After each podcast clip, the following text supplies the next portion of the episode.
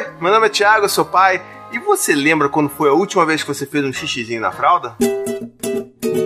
Bom, nesse vídeo eu vou falar um pouco sobre como é que foi o desfraude do Dante e do Gael, para vocês entenderem mais como é que foi o nosso processo por aqui, tá legal? Mas só depois dos recadinhos do paizinho.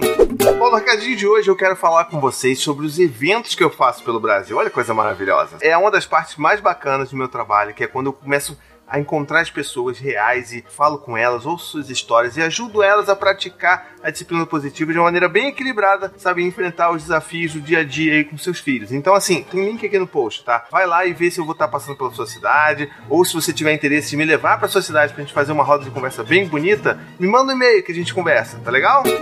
Bom, é, muita gente já me pediu já assim para falar sobre o dos meninos e tal, as pessoas ficam querendo aí que a gente sei lá, conte um processo milagroso, um negócio que seja, né? A fórmula mágica. E assim, vamos começar então com uma grande frustração nesse vídeo, que é, não existe fórmula mágica.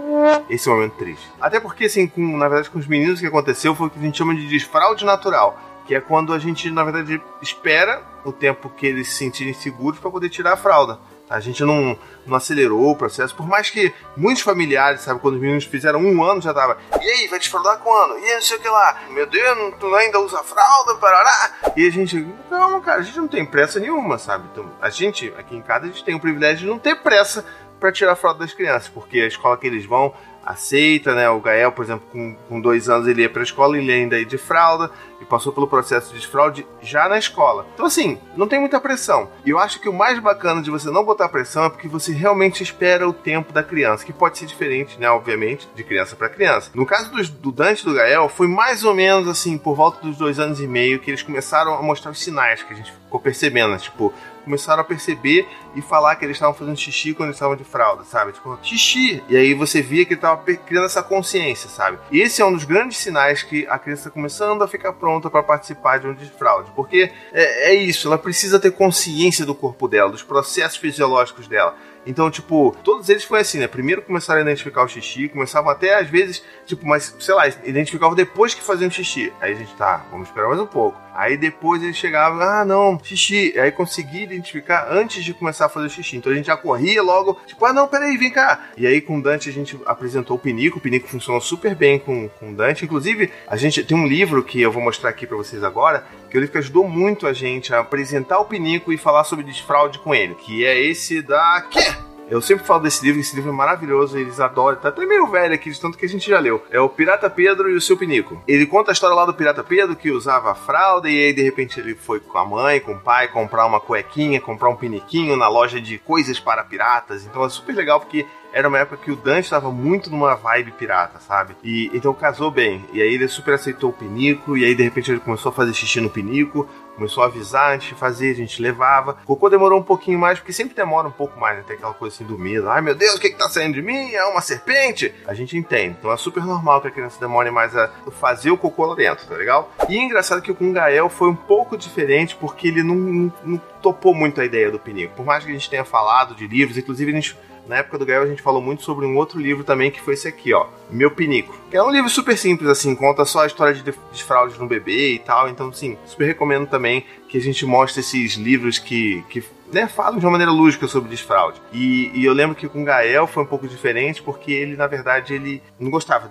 perigo. Então, e, e, aí tinha um outro agravante que ele também tinha medo de sentar no vaso. Então, assim, demorou bastante até ele conseguir ter coragem de sentar no vaso. Então a gente meio que botava uma escadinha assim no vaso para ele ficar mais alto, fazer xixi em pé e não sentado. Aí ele começou a aceitar isso. E aí só bem depois ele começou a ter mais segurança para poder sentar no vaso. E a gente sempre com muita calma, sabe assim? Não, olha, tudo bem, tá com medo, olha Aqui não tem nada. Se você botar aqui, você não vai cair, o papai tá te segurando. A gente sempre tentando dar, sabe, segurança para eles, mas sem forçar muito a barra, porque a gente sabe que se forçar muito, aquela experiência do desfraude vai ser negativa, né? Tipo, ah, vai logo, não sei o que, vai fazer xixi. Aí tem outra coisa importante também houveram muitos escapes. Quando a gente começou a perceber que eles estavam controlando bem e começou a botar só a cuequinha, e a gente sabe que vai ter escape. Então vai fazer xixi aqui, vai fazer xixi acolá. E a melhor coisa que a gente pode fazer é não brigar com eles, porque eles estão aprendendo. Ninguém merece que você fique dando esporro em alguém se você está aprendendo a fazer um negócio novo na sua vida. Então, assim, ah, filho, poxa, tudo bem, foi um acidente, acontece, parará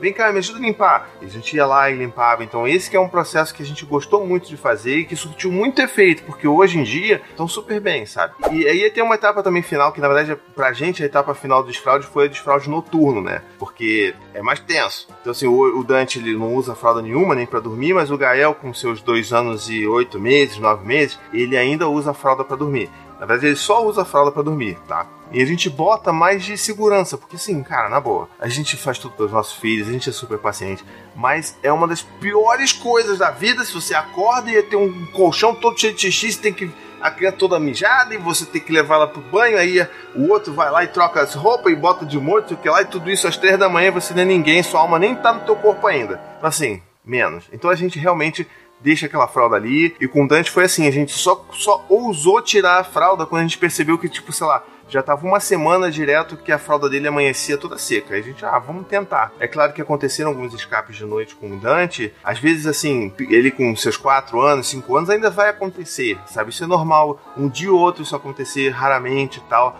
mas a gente nunca briga, porque assim, cara, não vai fazer isso, sabe? Tipo, não, não, é legal brigar, entendeu? E aí, assim, hoje o Gael, então, ainda dorme com a fralda, apesar de a maioria das vezes ele, ele já tá acordando com a fralda seca, mas às vezes ele acorda sem, às vezes ele já acorda de madrugada querendo me chamando para poder fazer xixi, eu levo ele no banheiro, às vezes não dá tempo, e quando não dá tempo a gente também fala, poxa filho, tá tudo bem, não tem problema, a gente troca a fralda e tal. Então é importante a gente levar esse processo com leveza, tá bom?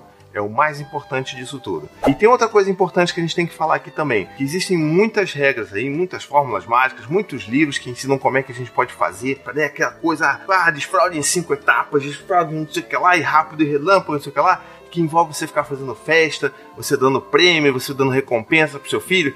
E se você acompanha o meu trabalho aqui, você sabe que a gente não segue muito esse caminho, porque a gente não quer desvirtuar a atenção da criança porque está acontecendo com o corpo dela pra tipo um prêmio. Eu não quero que meu filho ó, faça xixi no vaso porque ele vai ganhar uma estrela ou porque eu vou fazer uma mega festa, sabe? Eu, vou comemorar com ele porque ele tá celebrando a independência dele, mas eu não vou, ah, é, sabe como as pessoas ensinam que a gente faça? Eu não vou fazer isso, porque eu não quero tirar o foco disso pro que ele pensa que eu tô sentindo sobre ele, sabe? Eu quero que ele, ah, olha só, você conseguiu acertar, você fez, hoje não, não teve nenhum escape e tal. Então, isso é muito mais importante do que a gente fazer uma fórmula para sei lá, ah, bater o recorde mundial de desfraude da criança. Isso não leva a nada, na verdade verdade, não é verdade? Não é verdade, não é verdade, não é verdade? É verdade. Ah, eu queria também falar com vocês que, assim, se você tiver ainda alguma dúvida sobre como foi o desfraude aqui, deixa nos comentários. E também conta como é que foi o desfraude dos seus filhos. Vai ser interessante a gente fazer essa troca aqui nos comentários do vídeo, tá legal?